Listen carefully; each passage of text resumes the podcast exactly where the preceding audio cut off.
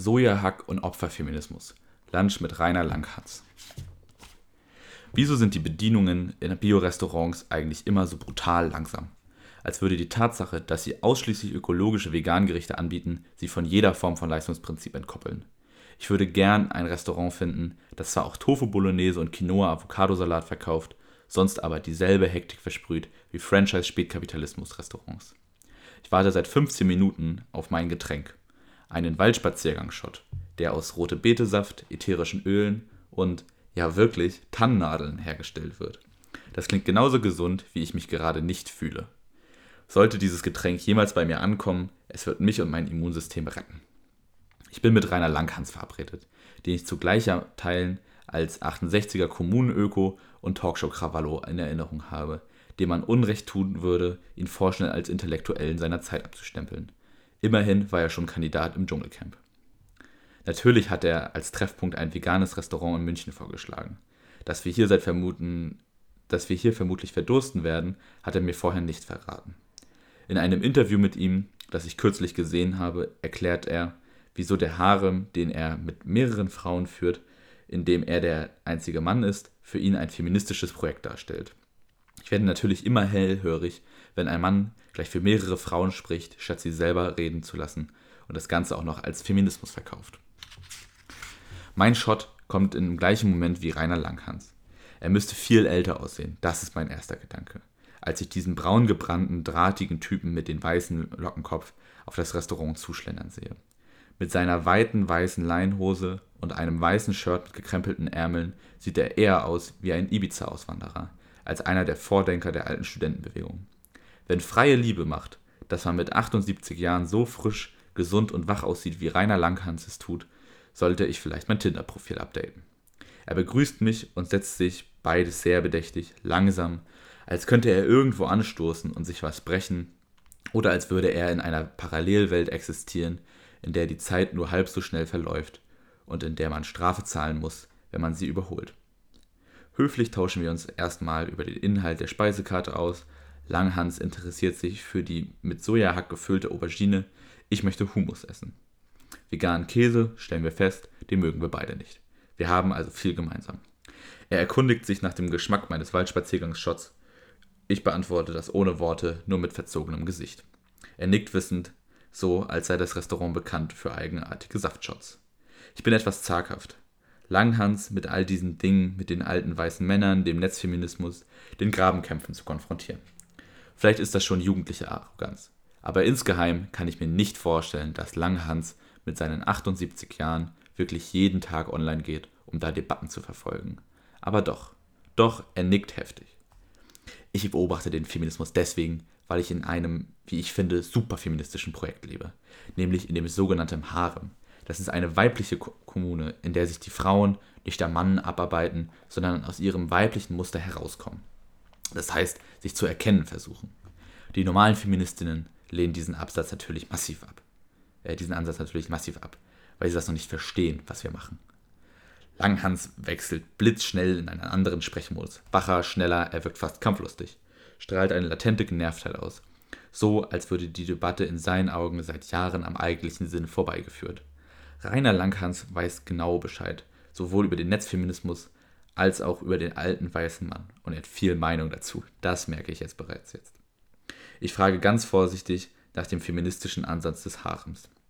Ich gehöre wohl zu der Sorte Frau, die den noch nicht versteht. Dieser ganze Opferfeminismus versucht nicht zu entdecken, wer die Frau eigentlich ist und was sie will. Ich versuche so zu nicken, wie man vermutlich nickt, wenn man das auch nur ansatzweise klug oder richtig findet, was der Gegenüber sagt. Wir sprechen nicht mal einen Shot lang und es ist bereits der Begriff Opferfeminismus gefallen. Langhans macht weiter. Ich habe das damals übrigens in der Entstehung der Studentenbewegung erlebt, wie das zunächst ganz und gar nicht so war. Wir waren Menschen, die für die alles möglich hielten, die nicht mehr Mann und Frau waren. Als wir dann da herausfielen, waren die Männer wieder Täter, Terroristen und die Frauen Opferfeministinnen. Alterstechnisch habe ich die 68er-Bewegung knapp verpasst, aber ich erinnere mich tatsächlich an diese fast anekdotenhafte Erzählung, dass die Frauen in den Protestbewegungen nach kurzer Zeit ihren männlichen Mitstreitern vorwarfen, sie wie Sekretärinnen und Assistentinnen zu behandeln. Da ging das los, bis heute. dass die Frauen gesagt haben, wir kriegen das nicht hin. Und dann entsprechend wieder auf die Männer geschoben haben. Weil sie das bis dahin immer nur durch Männer erlebt haben und sich durch Männer definiert haben. Eigentlich waren die Frauen gar nicht existent. Und das finde ich traurig. Bis hin zu MeToo. Dass sie nach 50 Jahren immer noch auf die Männer starren und nicht endlich mal auf sich schauen. Was sie eigentlich wollen. Wer sie sind warum sie das mit den Männern so lange gemacht haben und warum sie es jetzt vielleicht nicht mehr so weitermachen wollen. Ich öffne den Mund, sage aber nichts. Ich finde es eigentlich sehr sinnvoll, in der MeToo-Debatte auf die Männer zu schauen. Und ich hatte bisher den Eindruck, dass die meisten Frauen innerhalb dieser Debatte auch ganz klar wissen, was sie wollen. Nicht missbraucht werden. Uschi Obermeier, ruft Langhans unvermittelt, als wäre ihm dieser Name nach Jahren wieder eingefallen. Die war ja das Gegenteil von Opferfeminismus. Die hat nämlich gesagt, ich kann mir jeden nehmen, den ich will. Und die werden alles für mich tun, das kriege ich auf jeden Fall hin. Das ist für mich eine, ein positiver Feminismus, ein Täterfeminismus. Mein Mund steht offen. Entsprechend gab es natürlich die bekannten Beispiele, dass die Frauen bloß Kaffee kochen und nur Protokolle von dem anfertigen durften, was die Männer taten und so weiter. Das war aber meiner Ansicht nach die Wahl der Frauen dass sie dieses patriarchale Modell, nachdem sie gerade dieses Gefühl der großen Freiheit erlebt hatten, wieder aufnahmen. Wenn wir das wirklich anders haben wollen, dann müssen wir auf das alte Muster, äh, müssen wir das alte Muster in uns verändern. Dann erst können wir auch die äußeren Verhältnisse verändern. Ich wusste gar nicht, dass dieses Wort unironisch von Leuten benutzt wird. Opferfeminismus. Das ist ja die abfälligste Wortschöpfung der Welt. Langhans benutzt sie gerne. Er zelebriert jede Silbe mit Herablassung in der Stimme die Frauen müssen genau wie Männer in sich selbst reinschauen und diese Muster, das Weibliche putzt immer die Männer, sind immer Schmutzfinken oder das Weibliche versorgt die und kümmert sich um die Kinder. Aus diesem Muster müssen sie herauskommen, versuchen. Mein Hummus kommt. Einzelne Granatapfelkerne sind darauf gestreut. Der Teller sieht aus, als hätte jemand versehen, äh, versucht, das Ganze liebevoll zu dekorieren, ohne auch nur einen Funken Liebe in sich zu spüren. Ich flüge mit den Zacken meiner Gabel kleine Einkerbungen in die Oberfläche. Dieses Weltbild haben, dieses Weltbild haben nicht nur Frauen, entgegne ich. Langhans geht darüber hinweg. Frauen müssen nicht nur dieses alte Weibchen spielen, das bis heute an den Männern klebt und sagt, Männer, ihr müsst euch verändern, wir können das nicht, dann können wir Frauen werden, richtige Frauen werden. Mann, das ist doch die alte Schieße, äh, die alte Scheiße, dass immer die Männer alles tun mussten und wollten und die Frauen nie das getan haben für sich. Daran arbeiten wir in unserer Kommune. Und da rauszukommen, ist sehr schwer. Fragt die Frauen von uns. Ich will widersprechen, weil Langhans gerade so tut, als hätten Frauen sich die Gleichberechtigung von ihren Ehemännern zum Jahrestag schenken lassen. Würden Frauen darauf warten, würden wir heute vermutlich noch nicht wählen dürfen. Müssten unsere Ehemänner weiterhin um Erlaubnis fragen, wenn wir arbeiten wollen, und sie könnten uns im Gegenzug weiterhin straffrei vergewaltigen, wenn wir nur vor Gott den Bund der Ehe geschlossen haben. Hätten wir Frauen darauf gewartet, dass Männer uns befreien, wir wären noch immer eingesperrt. Es ist völlig in Ordnung, die eigene Opferrolle anzuerkennen, wenn man ein Opfer ist. Frauen sind Opfer der Geschichte. Das als Makel auf der Opferseite zu sehen, ist ein Symptom einer verschrobenen, überholten und peinlichen Männlichkeit, die Schwäche als Niederlage sieht und den Sieg für wichtiger als Gerechtigkeit erachtet. Dass der Feminismus deutlich macht, an welchen Stellen Frauen zu Opfern gemacht werden, ist das emanzipatorischste und damit anstrengendste Akt der Sache. Als Frauen zu wissen, was man will, ist wahnsinnig schwer. Und du könntest mit meinen Frauen reden. Sie tun sich sehr, sehr schwer damit. Aber meine, meiner Ansicht nach wird es ihnen irgendwann auffallen, dass sie sich nicht die Männer verändern können, wenn sie sich nicht sofort selbst verändert haben. Das ist das, was wir gelernt haben in der eigentlichen 68er-Geschichte. Und was die Frauen leider dann ganz schnell vergessen haben mit ihrem Opferfeminismus, der damals anfing und die Männer mit ihrem Terrorismus. Ich zucke schon nicht mehr zusammen, wenn er dieses Wort benutzt. Stattdessen esse ich eingeschüchtert meinen Hummus. Er trennt mit seiner Gabel kleine Teile der gefüllten Aubergine ab und schiebt sie sich in den Mund. Das Messer liegt unbenutzt neben seinem Teller. Ich weiß nicht, wieso er es nicht zur Hilfe nimmt. Das wäre so viel einfacher. Ihr müsst ja eigentlich mal langsam sehen, dass ihr nach 50 Jahren keine Erfolge erzielt habt. MeToo ist doch wirklich eine, Erfolg, eine Erfolglosigkeitseingeständnis, oder? ja gut, es gibt einzelne Missbrauchsfälle und die sind wirklich unangenehm und die sollte man natürlich wirklich auch, ja und so weiter. Er machte eine beiläufig gelangweilte Geste, als würde er eine besonders lästige Fliege in der Luft wegschlagen. Ich hole tief Luft, als könnte ich damit Gelassenheit einatmen. es würde dem Gespräch gut tun, einen Gedanken konsequent zu Ende zu bringen. Im, von, Im Falle von MeToo also wird eine weibliche Schauspielerin von einem Mann, von dem sie finanziell und beruflich abhängig ist, gezwungen, Sex mit ihm zu haben. Wie kann sie sich wehren, ohne in den von Langhans offensichtlich sehr gefürchteten Opferfeminismus zu verfallen?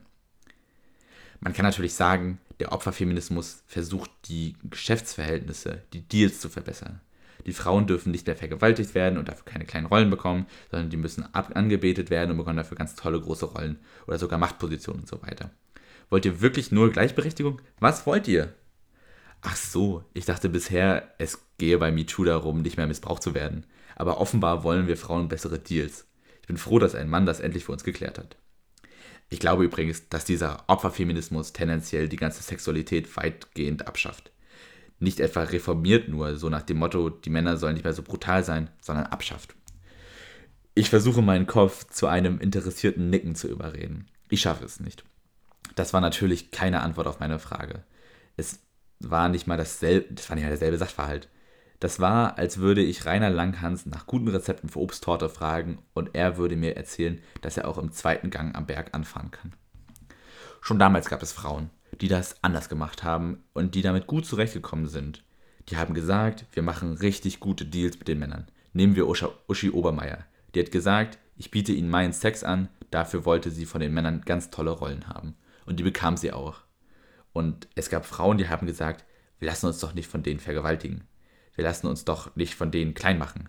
Wir kriegen ganz tolle Jobs, wenn wir äh, ihnen unseren tollen Sex oder ähnliches anbieten. Ich habe das Nicken verlernt. Stattdessen esse ich etwas fassungslos meinen Humus. Vergewaltigung ist also etwas, was man mit, der richtigen, mit, mit dem richtigen Mindset vermeiden kann. Das ist die Methode seit Jahrtausenden für die Frauen.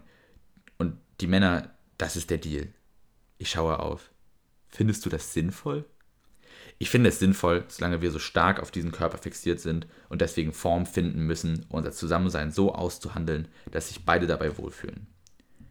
Man muss sich auch die Frage stellen, wie es denn zum Patriarchat kam. Gab doch vorher angeblich ein Matriarchat.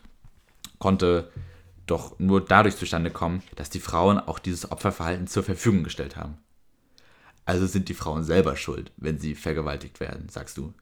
Langhans verzieht, das, äh, verzieht angewidert das Gesicht nicht schuld. Ich weiß schon, das ist doch immer dieser Quatsch. Victim Blaming, oder nicht? So heißt es doch bei euch. Nein, das sogenannte Opfer wird doch erst dann ernst genommen, wenn es seine Beteiligung am Spiel sich und anderen bewusst macht. Langhans reiht eine steile These an die andere. Ich werde müde beim Versuch, sie argumentativ abzuarbeiten. Ich stammle, nicht bei uns, ich meine ja nur. Er unterbricht mich. Irgendwann muss doch das Opfer lernen, für das Verantwortung zu übernehmen, was es mit seinem Verhalten die ganze Zeit über hervorgebracht hat. Ich kann doch nicht immer zu dem anderen gehen und sagen, du bist ein böser Täter. Und ich habe nichts getan. Ich muss doch irgendwann fragen, wieso kann der mich eigentlich immer zum Opfer machen? Das gibt es wohl nicht. Ich bin hin und her gerissen zwischen dem Drang, mit der flachen Hand auf den Tisch zu hauen und dem Wissen, dass meine Rolle hier ja die größte Versöhnerin ist. Ich entscheide mich vorerst für die zweite Methode. Erkläre ruhig, dass ich die MeToo-Bewegung durchaus für etwas Emanzipatorisches halte. Dabei schaue ich pseudonachdenklich abwechselnd ihn und meine Notizen an, in der Hoffnung, dass er mir abnimmt, dass ich so tue, als würde ich über seine Argumente nachdenken. Das beeindruckt Langhans nicht wirklich. Er redet jetzt ein klein wenig zu laut, sodass die Menschen äh, an den Nebentischen alles Bürgerinnen und Bürger im linksliberal-ökologischen, esoterischen Spektrum mithören können. Ihre Reaktionen schwingen zwischen irritiert und demonstrativ. Ich bin weltoffen und meine Mitmenschen können den größten Scheiß durch das Restaurant brüllen. Ich werde, sich, äh, ich werde sicher nicht irritiert gucken. Ich merke, wie ich anfange, mich ein wenig für ihn zu schämen. Ich finde die MeToo-Bewegung Bewegung leider noch nicht sehr emanzipatorisch, fast antifeministisch, weil sie bewirkt, dass die Frauen ihre eigene Möglichkeit, Täter zu sein, Mensch zu sein, tätiger, verantwortlicher Mensch zu sein, dadurch abgesprochen bekommen. Disempowerment. Und ich finde, nur das ist feministisch, was die Frau ermutigt, selber Täter zu sein, Verantwortung zu übernehmen für ihr Leben, selbst wenn sie das Opferspiel fortsetzen will. Hätte ich eine Sache raten müssen über das Wesen von Rainer Langhans, ich hätte gedacht, dass gerade er sich eine Gesellschaft wünscht, in der niemand Täter wird oder sein will. Mein Bild von Rainer Langhans bröckelt. Was erstmal etwas Gutes ist, weil Klischees und vage Ideen echte Charakteren meist ohnehin nicht gerecht werden. Im Falle von Langhans allerdings wäre es vermutlich besser ausgegangen für ihn, wenn ich bei der Illusion geblieben wäre, der echte Langhans ist herablassend, weltfremd und jovial. Solange die Frauen nicht sehen, dass sie in diese Männergesellschaft rein wollen und sich dementsprechend dem Leistungsprinzip unterwerfen müssen, werden sie natürlich auch auf einer Quote beharren, weil sie die Leistung nicht so bringen. Sie wollen sich auch nicht, sie wollen sie auch nicht so bringen. Sie wollen letztendlich nicht so arbeiten, wie die Männer arbeiten. Und das ist ja nur zu selbstverständlich. Streikt mal richtig. Jetzt hält er inne. Mit der einen Hand hält er weiter die Gabel und zerteilt dabei seine Aubergine, die andere wedelt jetzt vor seinem Gesicht in der Luft herum, so als würde ihm etwas Bestimmtes nicht einfallen. Wir haben diesen Fall von dem Kugelmann, der zu der Frauenfrage ein Papier erstellt hat, in dem er sagte, dass sie mit 30% Frauen schon relativ gut aufgestellt seien. Aber der hat auch gesagt, die wollen eben nicht. Die, darauf sind die natürlich alle über ihn hergefallen, die Feministen. Stimmt, das Google-Memo. Letztes Jahr hat ein IT-Mitarbeiter von Google ein eigentlich für interne Zwecke gedachtes Manifest geschrieben, in dem er versucht hat, die Benachteiligung des weißen Manns herzuleiten. Das Memo wurde als sehr sexistisch interpretiert, sage ich. Langhans blickt mich fast schon unangenehm herausfordernd an. Er hat nur eine Beobachtung gemacht. Als sexistisch interpretiert wurde es von den Feministinnen. Er sagt den Feministinnen, als wären wir ein konspirativer Geheimbund, der gezielt Männer diffamieren würde. Je nachdem, welchen Mann man fragt, sind wir Frauen also entweder grauenvoll im Netzwerken oder aber gerade mit der Planung einer männerhassenden Weltverschwörung beschäftigt. Auf jeden Fall aber machten wir irgendetwas falsch. Die Chefs von Google haben es auch als sexistisch interpretiert und den Mann entlassen. Bald hat Langhans alle negativen Gesichtsausdrücke durch. Jetzt schaut er angewidert. Klar, die haben dann damit eingestimmt in dieses Geheul. Die Männer sind schuld, natürlich. Wie kommst du aus, jetzt aus der Opferrolle raus? Willst du raus? Willst du wirklich raus? Er deutet mit seiner Gabel jetzt kurz auf mich, was in jedem Kontext unhöflich ist. In diesem aber besonders. Ich weiß nicht, was er meint. Falls er wissen will, ob ich aus diesem Gespräch raus will, dann ja. Dann gibt es nur einen Weg, und zwar indem du sagst, ich bin gar kein Opfer. Ich habe das eine Weile lang mitgespielt, weil sich das so angeblich nach dem Matriarchat in unserer Kultur so anbot, aber ich werde kein Opfer mehr sein. Ich werde dieses Spiel nicht mehr mitspielen. Die Frauen wollen immer an dem Mann kleben und sagen, der böse Täter muss sich verändern, also Opfer bleiben. Nein, nicht mehr mit mir. Jetzt wird sein Ton ein wenig milder. Als hätte er sich all den Kummer, den die Frauen ihm aus der Ferne machen, von der Seele geredet. Fast als würde er nach einem cholerischen Anfall wieder zum emotionalen Normalzustand zurückkehren. Es gibt da genügend Frauen, die das wohlgemerkt nicht gemacht haben. Ich würde sogar sagen, die Mehrzahl. Für mich sind die Feministinnen nur eine Minderheit. Es gibt viele Frauen, die mit diesen Sachen zurechtkommen und sich nicht erzählen lassen, dass sie nur blöde Opfer sind. Okay, das ist Versöhnung im Langhandstil. Feministen sind zwar blöde Opfer, aber wenigstens sind, sind nicht alle Frauen Feministinnen. Gott sei Dank. Ich hole tief Luft, setze mich etwas gerader hin. Das internationale Zeichen dafür, dass ein Gespräch aufs Ende zusteuert. Sehr spannend, sehr spannend. Das ist doch nochmal ein ganz neuer Blick auf das Thema. Langhans grinst, jetzt wieder sehr freundlich, sehr sanft, so als würde ihm selbst gar nicht auffallen, dass das Gespräch eine total absurde Wendung genommen hat. Er wirft Frauen vor, Vergewaltigung einfach nicht, nicht zu wollen. Er deutet mit seiner Gabel in Richtung meines Humus und fragt, ob wir mal Teller tauschen wollen. Er pickt ein Falafelbällchen aus meiner Schale, ich nehme ein Stück Aubergine auch wenn ich nahezu nichts weniger will, als mir meine Mahlzeit mit Rainer Langhans zu teilen. Ich nicke bestätigend. Ja, die Aubergine ist wirklich gut, was ich von diesem Mittag nicht behaupten kann.